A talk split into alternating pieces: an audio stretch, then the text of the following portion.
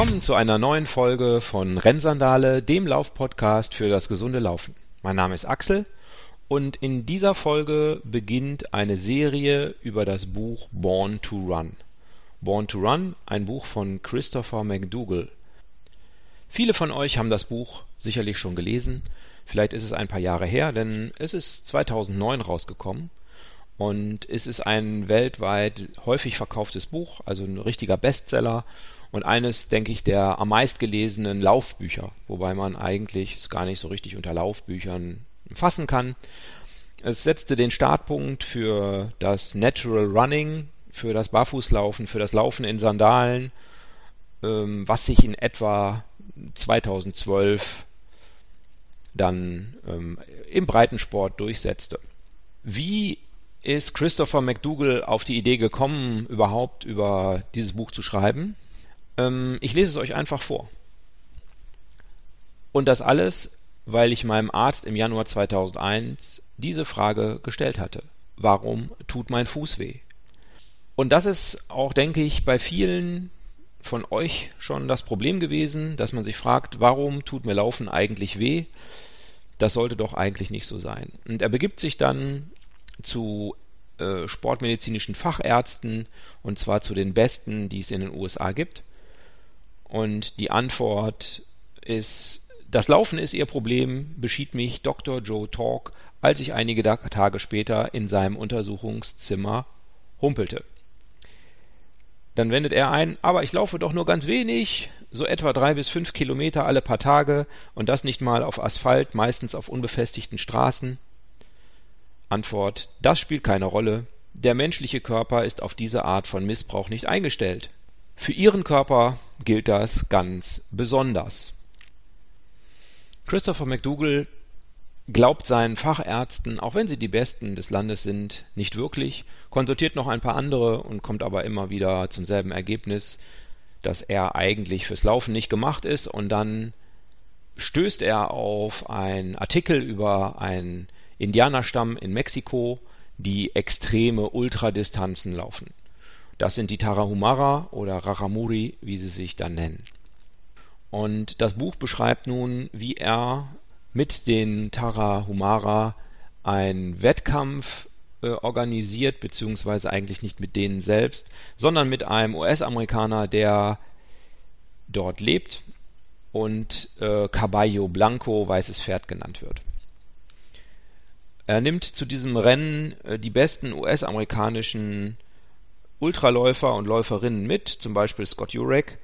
Und ähm, die treffen sich da also in so einem mexikanischen Canyon, äh, wo eigentlich normalerweise Drogenbarone regieren und machen da äh, ein Ultrarennen.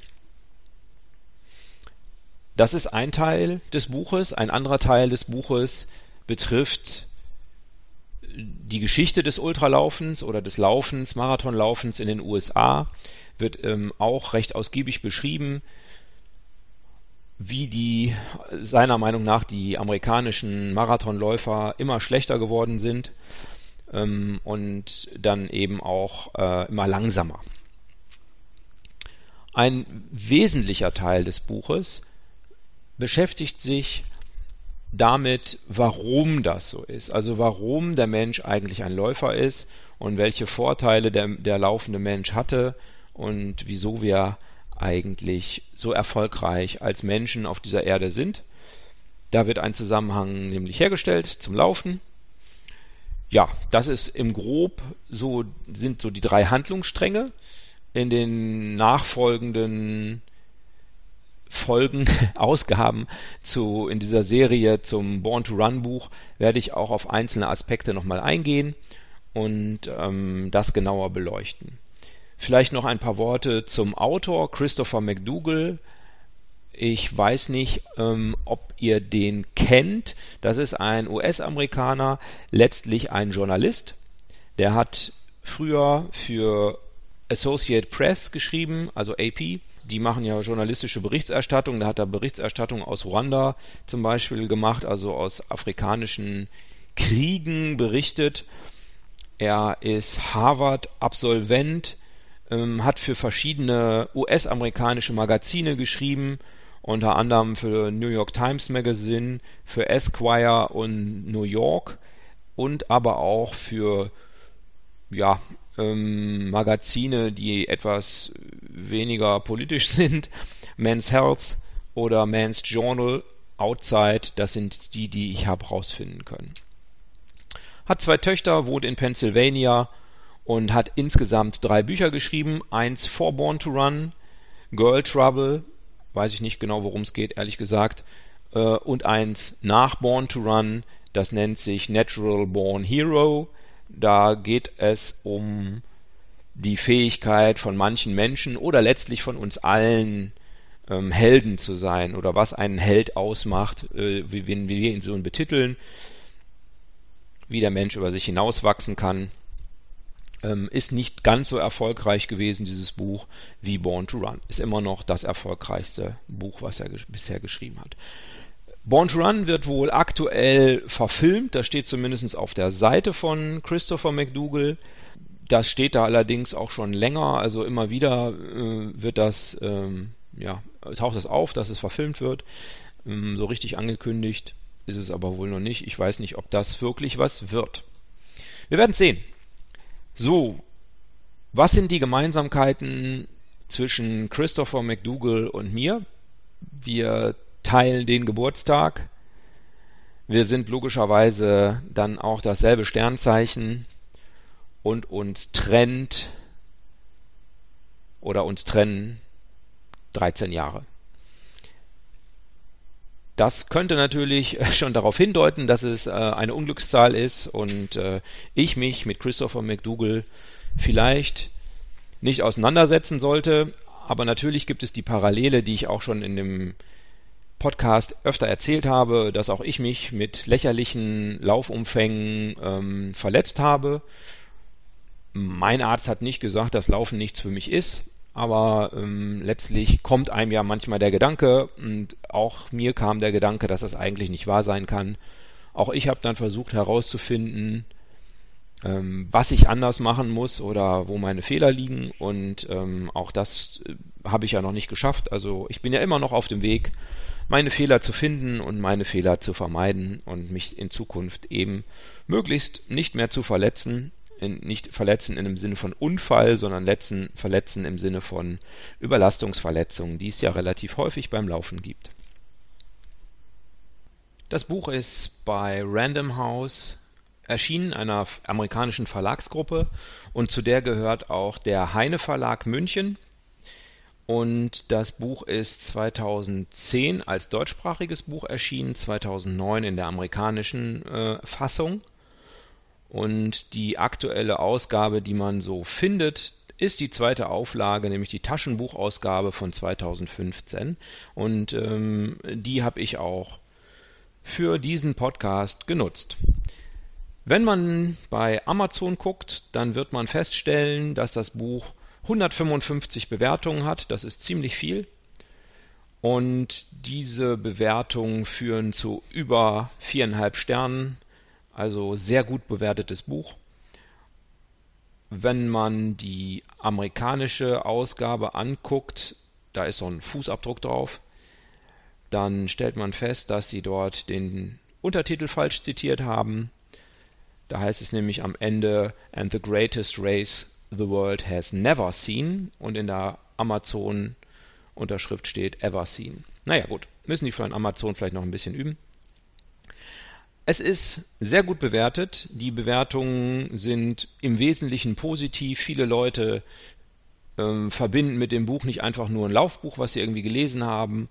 Für viele Leute hat das wirklich das Leben verändert. Das klingt ein bisschen sehr pathetisch, aber ist natürlich schon so, wenn man sich auf diese Barfußlauf hm, Welle einlässt, dann kommt man sicherlich in seinem Leben schnell auch auf anderen Themengebieten vorbei, zum Beispiel bei der Ernährung, welche Ernährung die richtige ist und ähnlichen Themen, so dass es natürlich im Endeffekt schon einen großen Wandel im, im eigenen Leben äh, geben kann durch das Buch, wenn man, äh, wenn man sich darauf einlässt. Und ich muss auch sagen, auch mich hat das Buch ähm, stark begeistert. Ich habe vielen Leuten davon erzählt, immer wieder daraus zitiert. das Buch vermittelt sehr schön dieses Gefühl, laufen zu können, laufen zu wollen und daran viel Freude zu haben. Es legt auch besonderen Wert darauf, das festzustellen, dass diejenigen, die mit viel Freude aus Spaß und kindlicher Freude, kann man sagen, laufen, dass das die erfolgreichsten Läufer sind.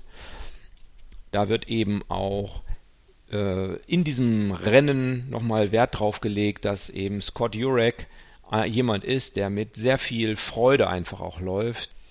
Das eben bei den Tarahumara auch zu beobachten ist, wie sie mit viel Freude und kindlichem, kindlicher Freude laufen. Das sieht man ja auch bei Kindern, wenn die Wettrennen machen oder einfach so, äh, die rennen ja eigentlich auch jeden Meter, den es äh, zurückzulegen gilt, der wird ja gerannt. Scheint ja in uns angelegt zu sein und das vermittelt das Buch sehr schön und das ist ein sehr schönes Gefühl, dass wir eigentlich ähm, zu diesem spaßig, freudigen Laufen gemacht sind und es auch so für uns sein kann, dass wenn wir laufen, dass wir viel Spaß empfinden und Freude und äh, eigentlich gar nicht wieder aufhören wollen. Und wenn wir es so machen, dass wir dann eben auch in Anführungszeichen erfolgreich sind, in dem Fall jetzt bei Scott Jurek könnte man sagen, dass wir eben besonders schnell laufen können. Oder andere Leute würden es eben anders für sich definieren, dass wir einfach Freude und Spaß am Laufen haben, dass das ein wesentliches Element ist. Und auch mir ist es so gegangen, dass ich dieses Buch so aufgenommen habe und auch in mir den Wunsch hervorgerufen hat, so freudig und beschwerde, schwerelos laufen zu können. Allerdings habe ich festgestellt, dass es im Buch irgendwie ein paar Dinge gibt, die irgendwie ein bisschen komisch wirken. Und das hat bei mir nochmal ausgelöst, mich nochmal tiefer mit dem Buch zu beschäftigen. Ähm, und ich beschäftige mich nicht mit dem Teil, wo es um die Historie des US-amerikanischen Marathon- oder Ultralaufs geht, ob da ähm, Ungenauigkeiten drin sind. Ich beschäftige mich auch nicht damit, wie Christopher McDougall den ersten Ultralauf mit den Tarahumara organisiert hat, mit Caballo Blanco.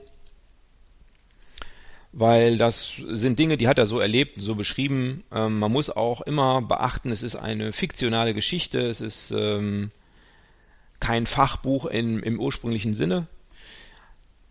Aber es macht eben sehr viele Aussagen, die ähm, sich letztlich, sagen wir mal, zur Biologie des Menschen äußern und da gibt es sehr viele Aussagen, die ich auch oft schon zitiert habe.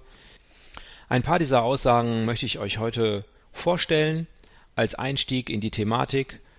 Und ähm, es, ich werde keine Zitate angeben, weil ich glaube, das macht sich für die für euch nicht besonders gut. Ihr wollt das sicherlich nicht alles nachlesen. Ich werde aber wahrscheinlich eine Tabelle anlegen, in der ihr das nochmal nachlesen könnt.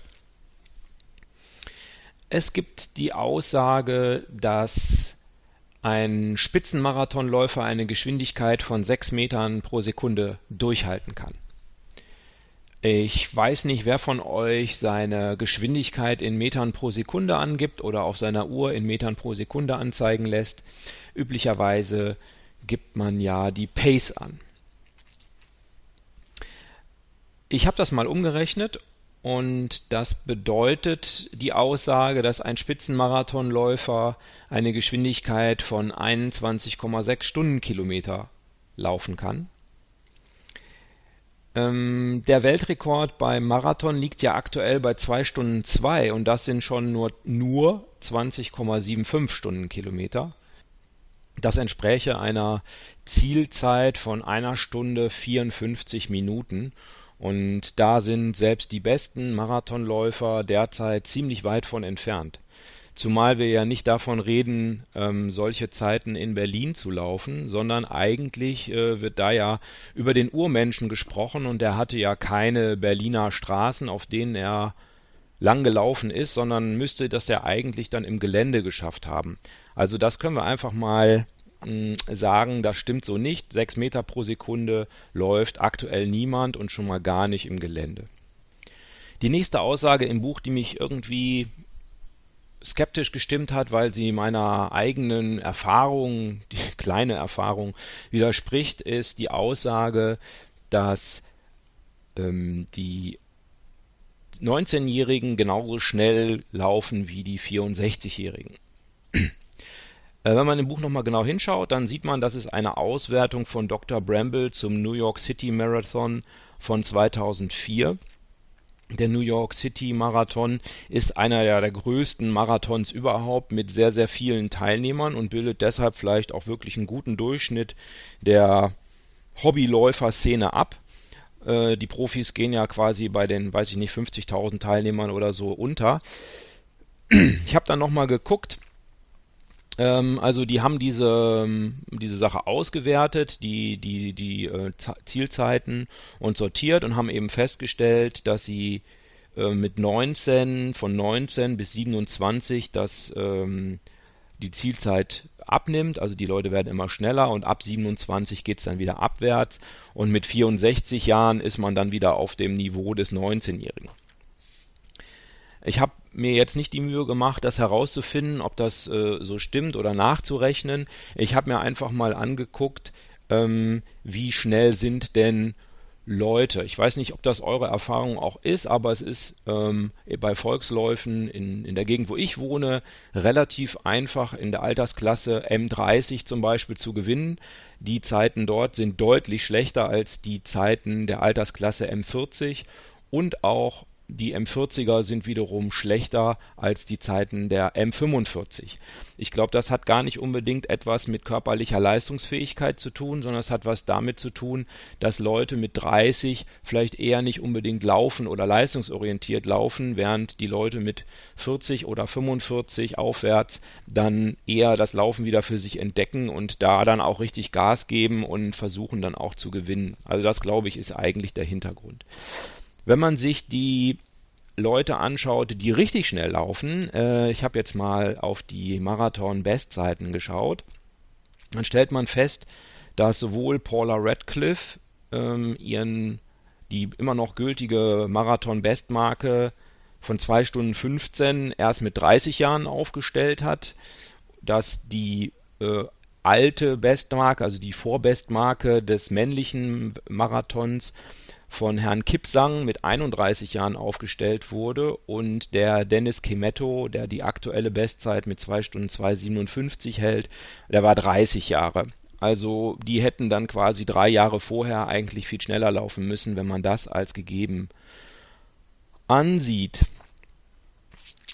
Auch nochmal zum Marathon, auch da wird dann im, im gleichen gesagt, dass die Männer, das ist auch die Auswertung dieses äh, New York City Marathons, dass die ähm, Männer genauso schnell sind wie die Frauen oder die Frauen eben genauso schnell wie die Männer. Und das ähm, gibt es auch ein äh, YouTube-Video, wo der Christopher McDougall das auch nochmal äh, darstellt, dass je länger die Strecke wird, desto mehr kommen die Frauen an die Bestzeiten der Männer heran.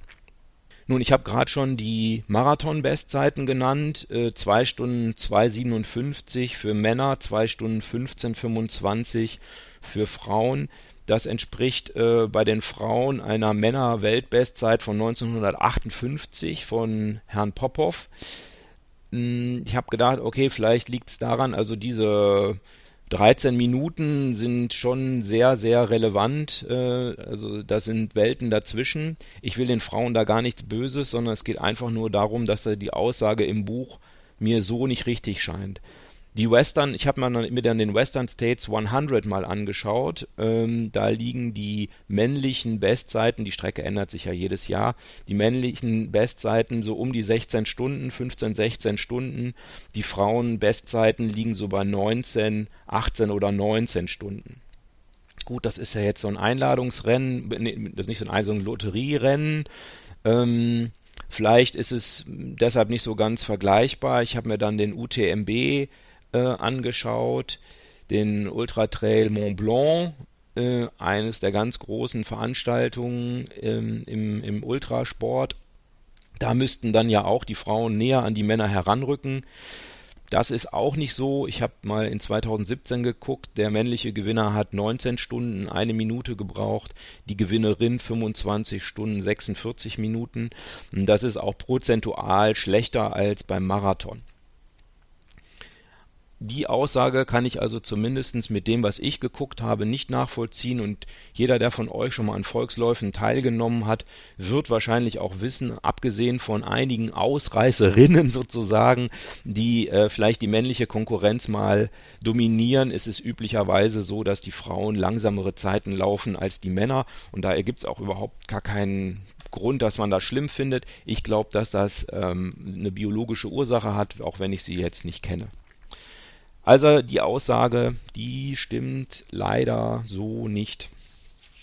Genauso wie das mit den, mit den Altersangaben mir so nicht richtig zu sein scheint, dass die 19-Jährigen genauso langsam oder schnell sind wie die 64-Jährigen. Aber wie gesagt, das habe ich jetzt für mich nicht ausgewertet, weil mir das ein bisschen zu viel Arbeit ist. Jetzt, ähm, man kriegt das leider nicht als Excel-Tabelle heruntergeladen und könnte das leicht auswerten, sondern müsste das mühsam abtippen und da fehlt mir ehrlich gesagt ein bisschen die Zeit zu.